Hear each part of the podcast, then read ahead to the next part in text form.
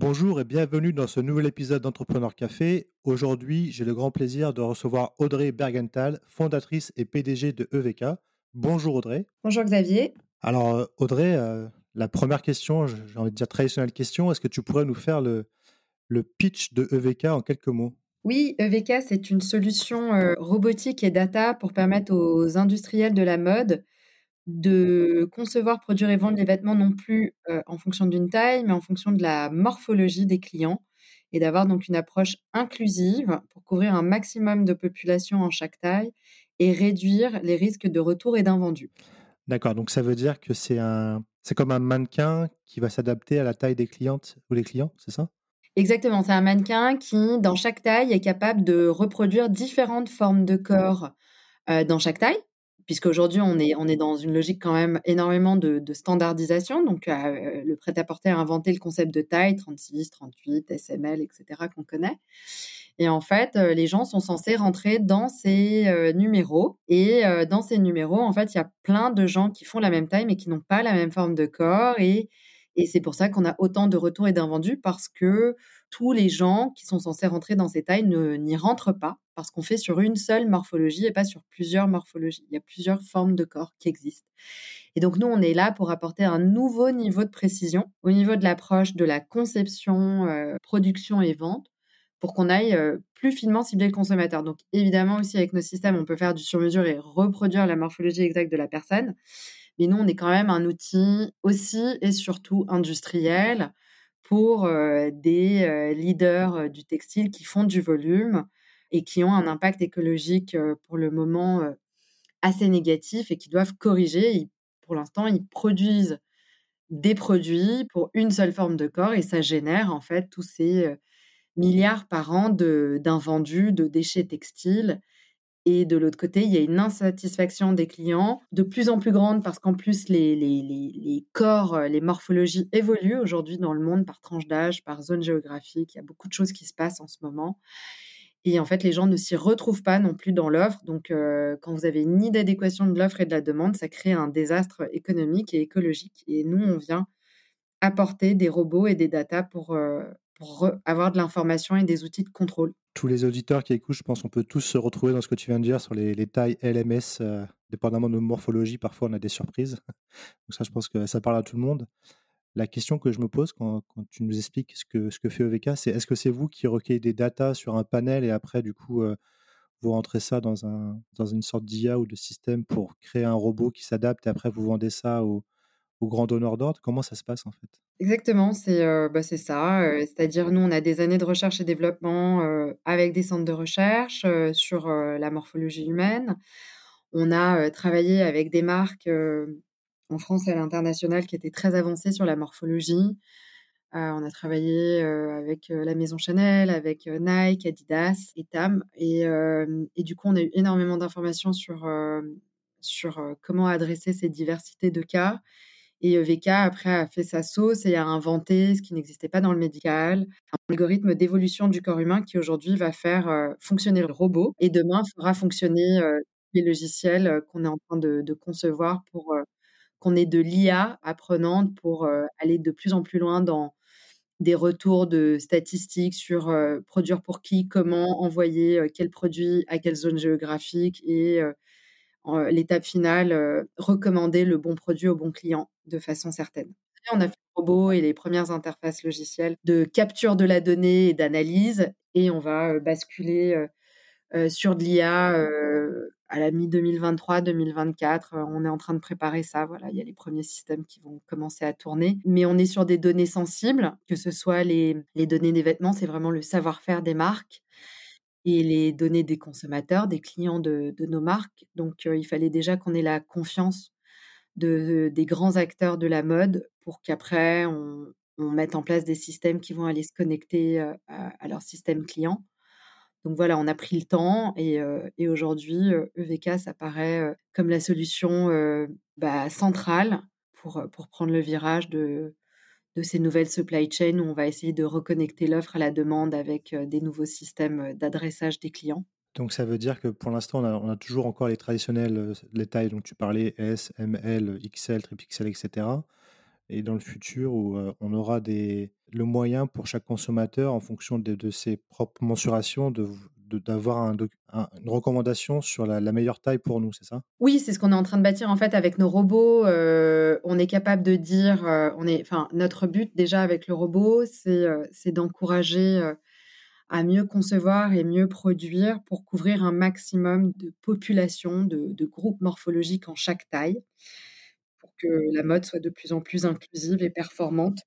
Avant vous, comment étaient définies les tailles? C'est intéressant, ça. Comment étaient définies les tailles standards, SML, XL, etc.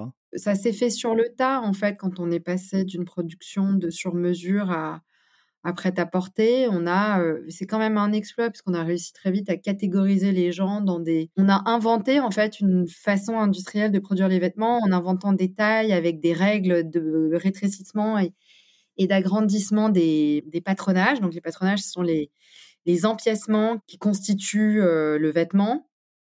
Et, donc, quand tu apprends le métier de, modéliste, tu apprends à, définir des mesures pour ta manche, ton col, le devant de ta chemise, le derrière de ta chemise, de ta veste, etc.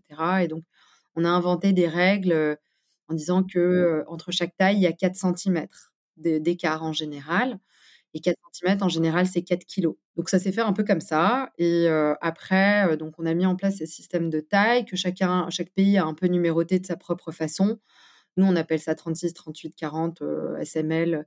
Mais les Italiens, ils commencent, ils appellent, enfin, un 36, c'est un 40 en Italie. Donc, chacun a un peu pris son propre système et se l'est adapté.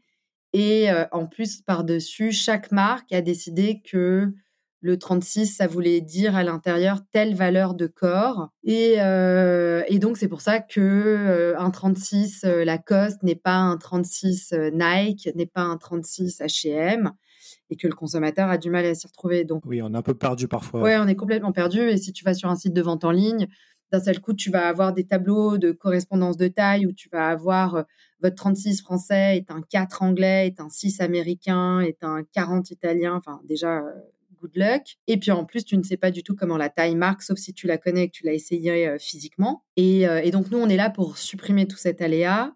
Euh, de part en part, parce que tu as de l'aléa au niveau de la conception pour savoir en fait qui est ta cible et quelles mesures tu donnes justement à ton 36, ton 38, ton 40. Mais une fois que tu sais quelle mesure tu donnes, il faut aussi que tu te donnes la chance de couvrir un maximum de gens dans ta grille de taille, en fait. Et le robot, il sert à ça. Et après, l'IA va permettre d'aller plus loin. On est capable déjà de dire que tel vêtement a tel pourcentage de couverture morphologique en chaque taille. Donc, dire, voilà, votre vêtement, il va couvrir 40 à 50% des morphotypes qui existent en 36, il va couvrir 50% en 38, etc. Donc, vraiment pour avoir une approche raisonnée en production, pour ne pas lancer des produits qui, en fait, ne correspondront pas à leur marché parce que c'est quand même là d'où vient le problème. Aujourd'hui, il y a beaucoup de solutions, enfin beaucoup, il y a des solutions qui ont émergé pour recycler, upcycler, réparer le vêtement une fois qu'il existe. Mais globalement, ce qu'il faudrait, c'est surtout empêcher la génération de produits qui ne vont pas se vendre. Parce qu'aujourd'hui, les sites de déstockage ou de seconde main ou de revente, ça n'empêchera pas de traiter le problème du vêtement qui a à l'origine était mal conçu pour un marché. Donc voilà, nous déjà on intervient là. Et après, on peut aller jusqu'à de la recommandation pour de la vente, pour de la simulation d'essayage. On reproduit la morphologie, euh, on anticipe la venue des clients, on passe les vêtements. On fait, pour certaines marques de luxe, aller jusqu'aux semi-mesures ou aux sur-mesures, mais de façon plus rentable, puisque sans déplacement, et puis plus écologique, sans déplacement du client en étant exactement aux, mesures de, de celle-ci. Et puis, oui, on va travailler sur un système, enfin, on travaille déjà sur un système de recommandation de taille avec les grands clients qui sont équipés des robots parce qu'on a tellement d'informations sur les vêtements et sur les morphologies qu'effectivement, on s'est rendu compte que toutes les sociétés de recommandation de taille, de scan et de photogrammétrie venaient nous voir en disant est-ce qu'on peut accéder à votre algorithme?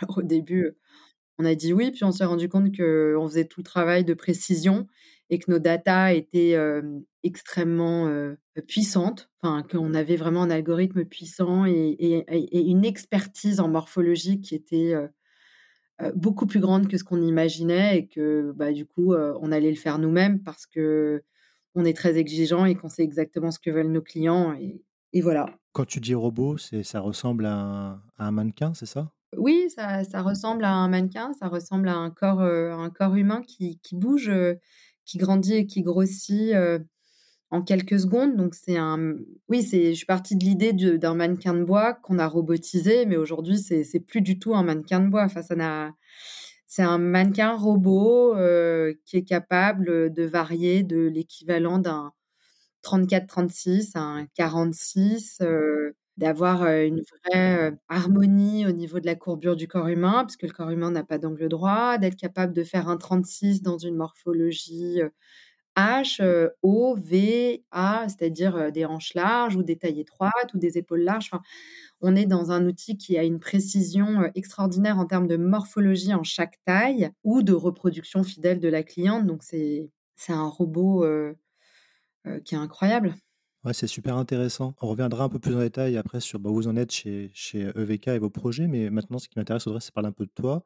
Bah, d'où tu viens? Est-ce que tu étais dans la mode avant? Enfin, qu'est-ce qui t'a amené à avoir l'idée de créer EVK? Heu, il y a plein de facteurs qui ont fait, heu, qui m'ont amené à créer EVK. Heu, déjà, moi, je suis fille et petite fille d'industriels dans le textile, avec des expériences plus ou moins heureuses, hein, mais en tout cas des passionnés, de l'industrie et du textile. Donc, heu, donc moi, j'ai toujours eu envie d'entreprendre depuis que j'étais petite, mais après, heu, mon père, heu, me disait que c'était pas que c'était trop dur l'industrie et que ça serait encore plus dur pour une femme et en fait, du coup, je peux pas lui donner tort, parce qu'il voulait que j'ai un métier plus doux. Dans un environnement plus plus ouvert aussi, heu heu, au féminin. Pour pour parler un peu un peu cash, tu as rencontré beaucoup de sexisme quand tu as voulu créer ta société? Oui et encore aujourd'hui énormément, ouais. Ouais, ouais, on pour beaucoup encore, c'est assez étonnant que je sache, lire, écrire et compter. Ouais, ouais. Ça se manifeste sous quelle forme? Est-ce que c'est des des des gens qui refusent de te faire confiance ou de qui te considèrent pas comme quelqu'un de compétent? Ça se manifeste sous quelle forme? Non, alors, avant, c'était plus violent et plus direct parce qu'on prenait souvent pour la secrétaire ou, heu, ou on me disait: «Allez, heu, où est votre patron?» heu, puis j'étais plus jeune aussi, donc puis j'étais pas ingénieure et j'avais pas encore le langage des ingénieurs, donc il y a eu plusieurs étapes. Il y a eu une étape très violente de de mépris, d'ignorance slash mépris. Après, il y a eu une étape de quand on a sorti notre premier prototype en un temps record, en n'étant pas, heu, juste avec moi et quelques salariés en interne. Là, il y a eu une grosse période de doute, du genre, heu: «Vous n'y arriverez pas» ou d'absence d'encouragement, de silence autour de nous. Et puis maintenant, c'est plus déguisé, c'est des restes, heu, de mépris archaïque, de biais archaïques comme, heu, c'est Sista qui en parle très bien. C'est qu'il y a très peu de femmes qui lèvent beaucoup de fonds, il y a très peu de femmes qui, heu, après les tours de série A, sont gardées au contrôle de leur société parce que, bah, c'est que des hommes et qu'ils pensent qu'on n'a pas la capacité de le faire et qu'ils ils sont instinctivement plus rassurés par des hommes, ouais. Donc ça ça montre qu'il reste quand même beaucoup de choses à faire sur ce secteur-là. C'est toujours dommage de voir, heu, des gens qui se basent sur le sexe de quelqu'un pour, heu, évaluer les compétences. C'est quand même triste en 2023, mais bon. Bah, heu, en fait, Sista a révélé, heu, hier ou avant-hier une étude, BCG donc sur tous les donc pas industrie mais tech, qu'il y a que 6% des femmes, qui sont à la tête de leur entreprise ou à des postes de direction, après une série A. Donc c'est un problème, c'est un problème de biais et de de confiance et puis je pense que nous aussi on se comme on n'a pas d'exemple devant nous de femmes qui l'ont fait, heu, quand on nous dit: «Tu es nulle», heu, bah, on le croit aussi et on pense que les gens vont, heu, faire des choses beaucoup, beaucoup mieux que nous et on se laisse, complètement déborder.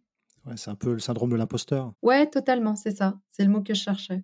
Malgré cela, tu as quand même eu le le le courage et l'ambition de lancer ta société et c'était à quelle c'était il y a longtemps? C'est comment tu t'y es pris? Est-ce que tu l'as fait toute seule? Tu étais accompagnée, avec, des fondateurs? Oui, alors comment j'ai démarré? Je l'ai fait suffisamment jeune pour être inconsciente et sans contrainte, de famille. Donc j'avais, heu, 28 ans et c'est un long parcours puisque j'en ai 40 aujourd'hui. Comme tout le monde, j'ai démarré avec, ma meilleure amie et comme tout le monde, ça s'est pas forcément malheureusement, heu, ça a pas duré. Bon, c'est dommage et puis après j'ai fait cavalier seul, et je suis du coup seule fondatrice. Est-ce que tu peux nous expliquer un peu, sans forcément rentrer en détail, pourquoi ça n'a pas fonctionné? Est-ce que c'est parce que les rôles étaient mal définis dès le départ ou c'est une question de personnalité? Non, je pense que c'est vraiment la dureté de l'industrie et du monde de l'investissement qui font qu'il faut avoir le cœur bien accroché et qu'il Il faut avoir aussi, moi j'avais quand même la chance à ce moment-là de d'avoir la sécurité de mes parents qui pouvaient me réceptionner si je me cassais la figure et ça a été une chance pour moi. Et pas tout le monde n'a cette chance, voilà.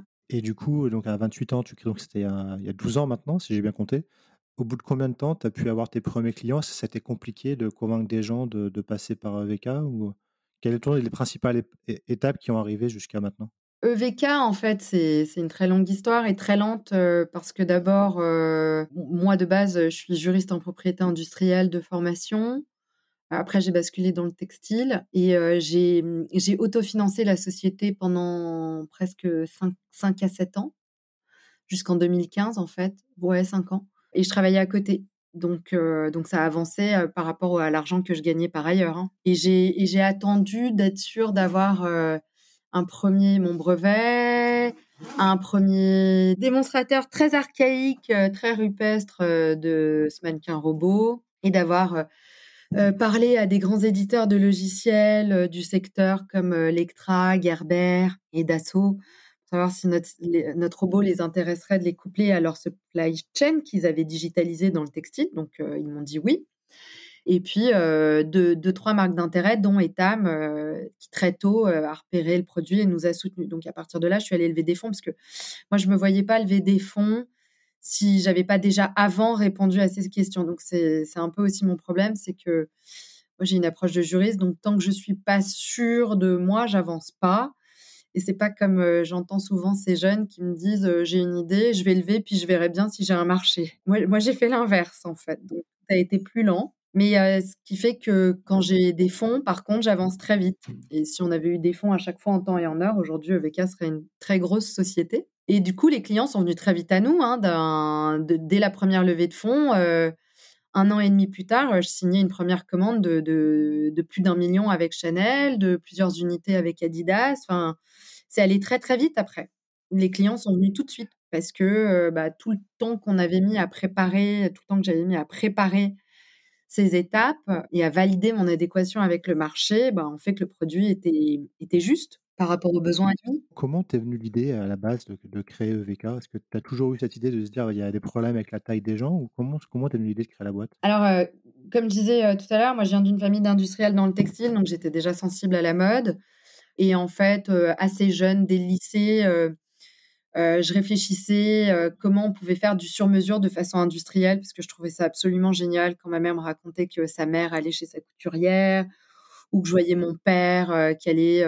les hommes ont quand même gardé un peu ce truc d'aller chez le tailleur, donc pas tous les costumes de mon père ne venaient de chez un tailleur, mais ces beaux costumes venaient de chez un tailleur et je trouvais cet univers tellement beau, tellement riche de savoir que je me disais mais comment et à chaque euh, comment on fait pour que ce système soit rentable et qu'il puisse passer à l'échelle? Donc euh, voilà mais c'était un truc comme ça un challenge qui tournait dans ma tête. Et puis euh, après moi j'ai fait des études de droit pour pour être avocate et, faire mon troisième cycle à, à Harvard en propriété intellectuelle liée au marché de l'art. Et, et en fait en dernière année d'études, euh, je voyais des inventeurs en cabinet, je voyais des chefs d'entreprise. Et en fait, c'est, la fibre entrepreneuriale qui fait que peut-être mon cerveau a eu l'idée de ce mannequin, en fait. Parce que j'avais tellement envie d'être à la place de, mes clients, entre guillemets. Hein, j'étais, jeune, euh, jeune stagiaire, hein, mais je les voyais, je me disais, ah, c'est vachement cool euh, d'être entrepreneur. Et bon, mes parents m'avaient dit non, ne le sois pas, mais ça me j'avais envie quand même, Du coup, cette idée tournait et un matin, ça m'a flashé je me suis dit: «Mais oui, bien sûr», je suis passée devant une vitrine, du boulevard Saint-Germain de boutique Armani qui venait d'ouvrir. Ils avaient ouvert leur premier gros flagship, à Saint-Germain-des-Prés et puis le mannequin était trop mannequin en plastique dans la vitrine portait un vêtement trop grand et la porte automatique du magasin s'ouvre et là je me dis: «Mais oui, bien sûr, il faut, il faut robotiser ce mannequin pour qu'il reproduise différentes formes de corps. Parce que aussi, ça faisait longtemps que j'entendais ma mère, qui est très belle, qui ressemble à Catherine Deneuve, qui a le même âge qu'elle et qui a évolué pareil. Donc, une femme très mince qui a un peu évolué avec le temps. Qui me disait, euh, maintenant que j'ai des sous et que j'ai 50 ans et plus, j'arrive plus à s'habiller. Ses copines n'arrivaient plus à s'habiller. Je me disais, mais c'est quoi cette espèce de, de racisme, d'ostracisme des corps, quoi? J'avais ma sœur qui était mannequin, euh, notamment pour Chanel, et euh, quand elle était habillée en Chanel, c'était très beau, mais quand elle était habillée en temps normal, bah, tout était trop petit. Les bras, les jambes. je me disais, bon, ça fait. en gros, j'étais jeune et je me disais, OK, j'ai deux belles femmes à la maison qui ont du mal à s'habiller, elles font comment les moches, quoi. c'était un peu con, mais c'est comme ça que j'ai raisonné et que le truc tournait dans ma tête, quoi. Et je me suis dit, on peut pas exclure des populations, des morphologies. Puis après, j'entendais les, copines. dès qu'on a des copines un peu, moi j'ai grandi dans un univers assez cosmopolite, donc mes copines qui venaient d'Orient me disaient je rentre pas mes fesses, mes copines d'Afrique me disaient je rentre pas mes fesses et ma poitrine. Enfin, plein de gens me disaient je rentre pas dans les vêtements. Et je me disais mais c'est fou, enfin il y a un problème quoi.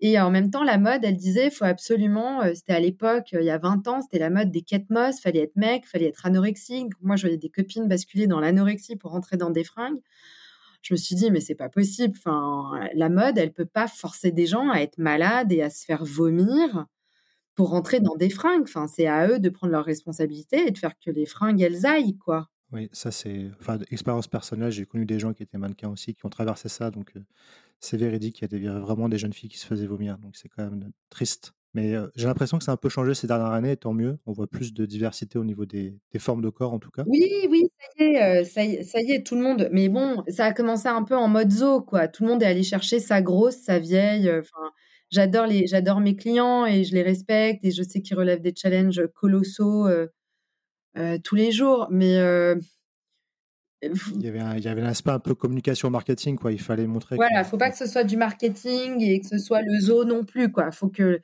faut que la proposition soit, suivie des faits. Du coup, faut qu'il soit équipé de VK pour que les vêtements soient vraiment euh, taillés en fonction des morphologies, quoi. Des vrais seins, des vraies fesses, des vrais ventres, un vrai corps de 40 ans et plus, un vrai corps de... Enfin voilà, tout ça, il faut le faire parce qu'un mannequin de bois, ça ressemble à personne ou alors ça ressemble à une gamine de 16 ans anorexique. Donc c'est pour ça que personne ne rentre sa poitrine et ses fesses dans un, dans un vêtement. Et du coup, est-ce que, que là, on parle uniquement de femmes pour l'instant, est-ce que ça s'adresse aussi aux hommes? Parce que nous, les hommes aussi, on a la même problématique. En tout cas, moi, je l'ai quand je vais dans les magasins. Oui, oui, oui, oui, les hommes ont le même problème. Moi, j'ai lancé en parallèle de VK une marque à l'époque de chemises et qu'elles sont pour hommes après 30 ans, donc qui voulaient quand même être cintrés, mais dont on, qui ne voulaient pas voir le ventre ou le cou qui s'élargissent. Et oui, oui, c'est la même chose. Nous, on travaille sur le mannequin homme on travaille sur le mannequin grande taille, on travaille sur le mannequin aussi petite taille pour les morphologies euh, euh, plus asiatiques ou plus petites. Et euh, en fait, tout le monde a un problème. Hein, on a même développé le pied. Enfin, je veux dire, le sujet du fit, en fonction des morphologies, il est clé. Et, la force de VK, c'est vraiment d'avoir dit, OK, la taille, c'est une première clé d'entrée, mais c'est pas suffisant. Il faut rajouter la notion de morphologie par taille pour adresser plus finement les, les marchés. Et, du coup, quand tu as eu l'idée du robot, donc tu disais que toi, tu avais une formation plutôt juridique. Est-ce que c'était compliqué pour toi de trouver la compétence en termes de, bah, de data, de, je sais pas a un peu de mécanique, etc. Oui, bah, il y a complètement, c'est complètement de la mécatronique même. Donc, nous, le robot, c'est une prouesse euh, mécatronique, euh, avec des matériaux spéciaux qui reproduisent l'élasticité de la peau qu'on a mis au point, des textiles innovants aussi, euh, capables de déformation exceptionnelle avec une rétractibilité énorme. Donc, et puis, oui, oui, il y a de la data, il y a de l'IA, il y a tout ça, quoi. nous, on est un concert symphonique. Hein. Il y a il y a tous les instruments du monde de l'industrie et du logiciel qui, qui, qui, sont dans cette technologie. Comment tu as fait pour trouver rapidement quelqu'un qui puisse mettre en musique ton idée? Je parle notamment de data. Tu as dû bah, recruter quelqu'un assez rapidement ou, Ça a été très compliqué. Le, notre gros verrou qu'on a surmonté pour lequel on a failli mourir en 2020, c'était cet algorithme d'évolution du corps humain. En fait, enfin, mécaniser un système pour qu'il ait des systèmes de poussée et des, et des mouvements, je veux dire, ça, ça existe c'était pas compliqué, mais faire en sorte que à chaque fois qu'on envoie un ordre, ça ressemble à un corps humain et à la courbure du corps humain, ça a été un challenge, mais colossal. Vraiment. Euh. Et encore, on a été rapide, hein, mais on a mis trois ans à trouver la bonne formule mathématique. Et pendant ces trois ans, vous avez déjà des clients ou c'était vraiment euh, sur vos fonds propres euh? Alors, oui, en plus, on avait déjà des clients, c'est-à-dire que nous, de 2016 à... Donc, on, l'a trouvé en 2019, l'algo. Et en fait, on a sorti nos premières séries de robots en mi-2018 et on s'est rendu compte que sur certaines tailles, on était bon et sur certaines morphologies, certains cas clients et que sur d'autres, on n'était pas bon. Et du coup, cette étape de calibration, de, maturation de produit pour que ce soit un produit qui, nous, c'est un produit à qui on demande de faire des exploits en permanence, de vraiment simuler des infinités de cas. Bah, pour couvrir l'infinité des cas qu'on nous demande, ça nous a pris un an et demi. Voilà. Jusqu'à ce qu'on ait cette formule euh, et cette approche par, euh, par morphologie. Et du coup, maintenant, EVK, ça en est où? Vous êtes combien? Euh, Est-ce que vous êtes déjà international? Quels sont, quels sont, les projets? Bah, Alors, EVK, ça avance deux fois moins vite que ça pourrait, par manque de financement, parce qu'on ne finance pas les startups industrielles, et que c'est pour ça, du coup, que j'ai accepté la proposition de prendre la parole et, et du coup, la présidence de Start Industrie, qui est aujourd'hui le, l'association qui chapeaute tous les collectifs et associations d'industrie de start-up industrielles en France, aux côtés d'Antoine Hubert et de Jean-Philippe Thierry, parce qu'en fait, on ne peut pas se développer comme on, comme on devrait, qu'on est sous-financé, qu'on voit des, des start-up du digital qui lèvent des millions et qui les crament et qui sortent pas de produits, et que nous, dans l'industrie, on a des produits, C'est sûr, quand on voit BPI qui donne 7 millions pour un métaverse sur les chiens, ça, ça fait bizarre. Et, et en même temps, moi, la BPI, j'étais agréablement surprise des, échanges qu'on a depuis, peu, parce qu'aujourd'hui, BPI est extrêmement mobilisé sur l'industrie et veut faire changer l'écosystème. Donc, je me dis que, enfin, il y a des outils qui sont en train de se mettre en place, en tout cas côté BPI, qui vont commencer à faire changer la donne et avec France 2030. Mais il y a, vraiment un gros travail. C'est pas tant BPI que, les fonds d'investissement qui ont des obligations de, return euh, tellement élevés que du coup, ils prennent pas le temps de regarder des dossiers industriels à temps long. Et c'est dommage parce que parce qu'en fait, une société industrielle, dans 10, 15, 20, 30 ans, euh, même une société industrielle, euh, tu peux la faire passer de génération en génération. Alors qu'un soft, un soft, au bout de 20 ans, est-ce que tu peux me citer beaucoup d'entreprises du logiciel qui ont plus de 20 ans, tu vois, qui ont 40, 50, 60, hormis Dassault? Mais Dassault, je pense que leur succès vient du fait qu'il y a aussi beaucoup de hardware, en fait, et qu'il y a une expertise militaire, les avions, l'aviation, qui fait qu'ils ont cette logique de, de, suivi. Mais franchement, euh, ce matin, j'étais au ministère de l'économie, euh, je discutais avec les instances euh, qui travaillent au plus près des, ministres. Et en fait, c'est ce qu'on leur, c'est ça, on les amène à prendre conscience, c'est qu'une société industrielle, une fois qu'elle tient, elle dure. Donc en fait, EVK, ça tient, ça dure, c'est passé par des hauts, c'est passé par des bas. On a des clients qui sont des leaders mondiaux en Europe et à l'international. Du coup, je réponds à ta première question après mes multiples digressions. Mais on n'a pas les moyens de croître assez vite et assez fort. Et on va hyper lentement. Et aujourd'hui, on n'est que une dizaine. On est monté jusqu'à 40.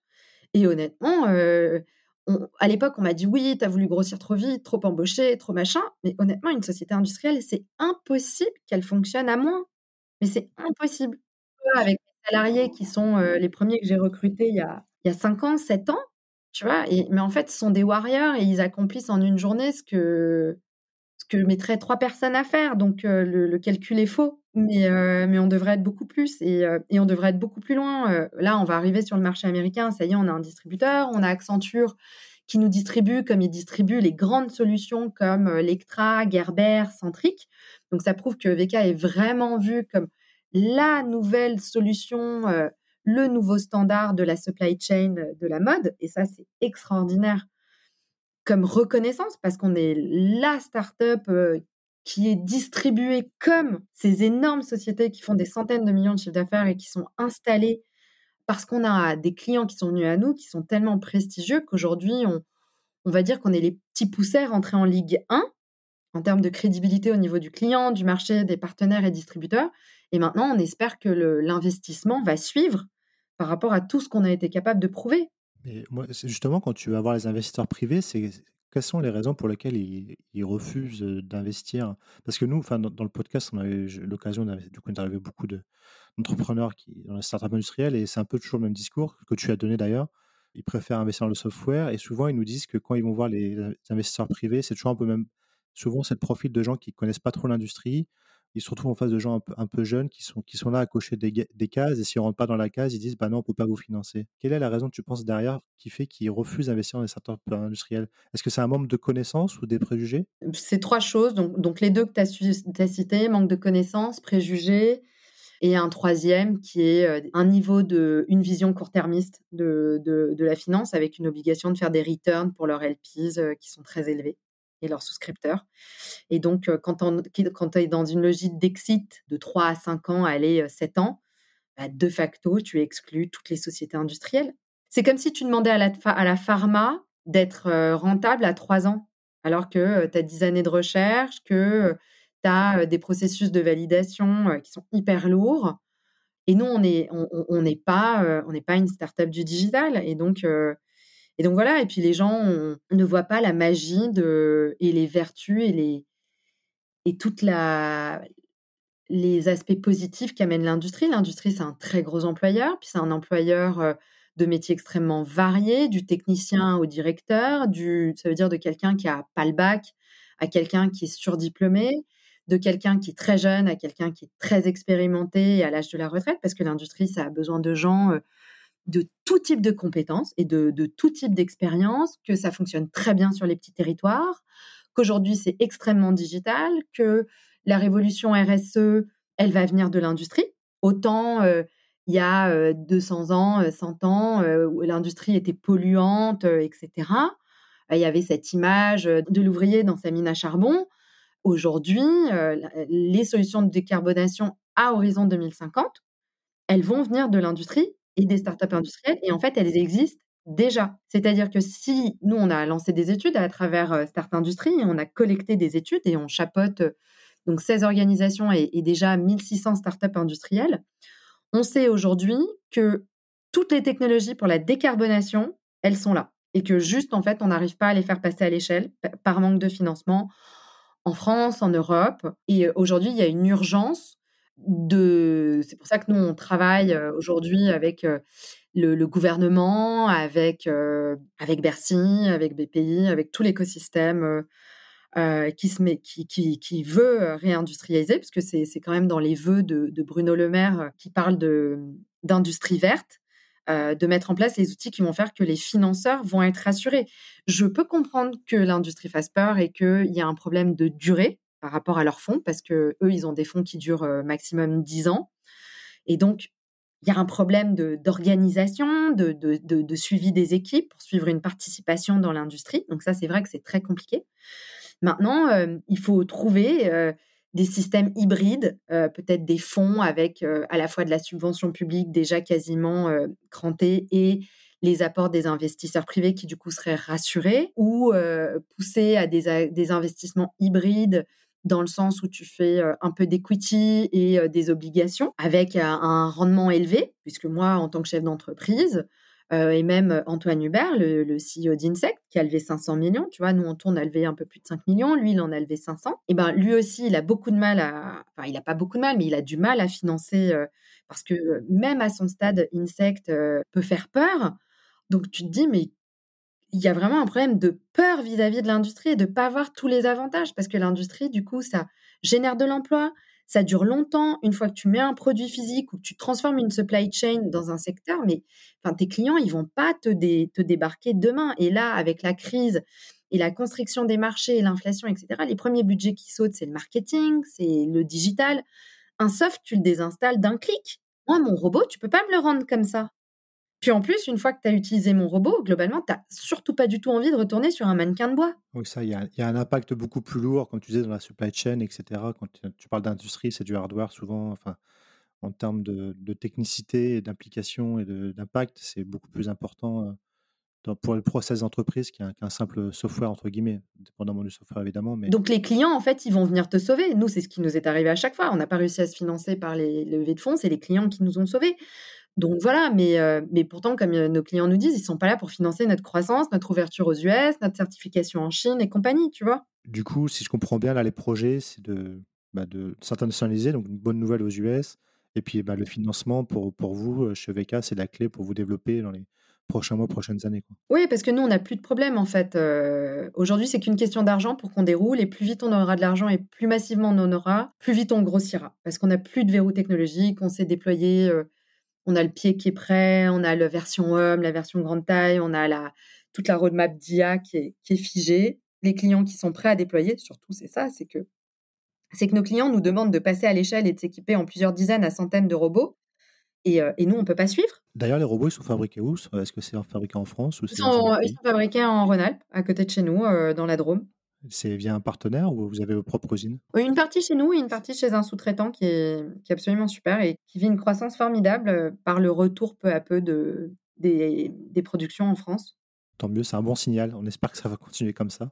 Ouais, exactement. Non, non, mais il y a des belles histoires quand même qui sont en train de s'écrire sur l'industrie. En tout cas, sur les PME aujourd'hui, il y a des outils qui ont été mis en place, notamment à travers BPI et, et, et puis les banques et les investisseurs qui font qu'une PME industrielle qui veut qui veut opérer sa, sa révolution verte et puis euh, financer son, sa, sa croissance euh, va pouvoir y arriver. Ce qui est difficile, c'est plutôt quand tu es une startup et que tu as besoin de, de, cash parce que va falloir que tu crées ton marché, crées ton produit, que tu évangélises, que tu crées ta première usine, que après tu passes en position dominante. Euh, c'est là, là où c'est vraiment difficile.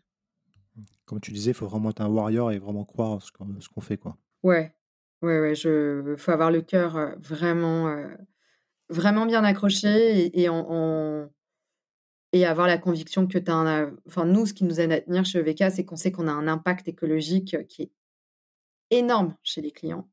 Et on n'en a pas parlé jusqu'à présent parce qu'on n'avait pas les chiffres.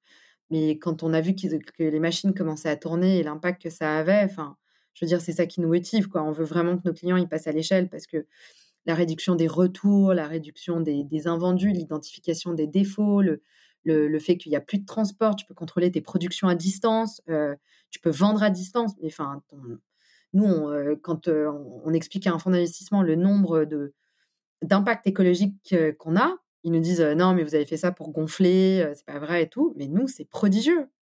C'est prodigieux l'impact de la technologie EVK dans la réduction de l'empreinte carbone de l'entreprise. Ouais, on imagine avec le nombre de vêtements qui s'achètent encore plus maintenant à distance, avec les taux de retour qu'il doit y avoir, effectivement, si on peut avoir des tailles un peu plus qui correspondent un peu plus, aux morphologies des clients, on imagine le gain aussi économique pour les entreprises, quoi. Donc, quand on est quand on allie économie et et écologie, c'est quand même un bon mix, quoi. Exactement. du coup, Audrey, on arrive au terme de l'entretien. avant de finir, on aime bien chez Entrepreneur Café poser une question aux entrepreneurs avec qui on discute, ça serait si tu avais un un conseil à donner à quelqu'un qui aimerait se lancer, entreprendre, mais qui n'a pas forcément les codes, qui ne sait pas trop par, par où commencer, quel serait ce conseil? Accroche-toi, crois en toi et euh, fonce, t'as aucune chance, mais tu vas y arriver. je sais plus cette phrase des, des bronzés. Euh, oublie que C'est les bronzés, ouais. Oublie que t'as aucune chance et fonce. Euh, non, c'est merveilleux l'industrie, c'est complètement addictif. Euh, la création d'entreprise, c'est génial. Tu vas rencontrer des gens merveilleux qui ont des valeurs merveilleuses et et je pense que c'est un peu comme les soignants. Euh, enfin, voilà, tu as des secteurs où, euh, où c'est très difficile, mais, mais tu restes et, euh, parce que tu sais que tu fais du sens, tu sais que tu apportes quelque chose. Donc, ta satisfaction, tu vas la chercher ailleurs, en fait. Et, elle est peut-être même encore plus belle. Donc, faut y aller. Bah, c'est un très beau mot. Un très beau mot pour terminer l'entretien. Je te remercie beaucoup, Audrey, et je te souhaite plein de succès du coup avec EVK, puis aussi dans tes fonctions chez Startup Industrie, qui je pense est un organisme hyper intéressant et je pense à mettre en avant pour tous les éditeurs. Oui, bah oui, bah avec Start Industrie, vraiment, on va, on, ça y est, depuis la rentrée, on enchaîne les rendez-vous euh, dans les différents cabinets ministériels et même à l'Élysée. Euh, et, vraiment, on est mobilisé pour, euh, pour tout faire bouger parce qu'il y a un momentum et que qu'aujourd'hui tout le monde sait qu'il faut de l'industrie. Donc, il faut diffuser notre action. ça va, ça va secouer. Merci Audrey. Merci. À bientôt.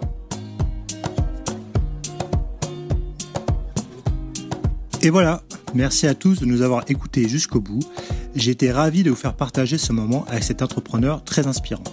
N'hésitez pas à nous soutenir et laisser vos commentaires sur nos réseaux sociaux LinkedIn, Twitter et Instagram, ou bien encore nous laisser 5 étoiles et un avis sur Apple Podcast. Nous vous donnons rendez-vous jeudi prochain pour le prochain épisode de nos podcasts. À jeudi!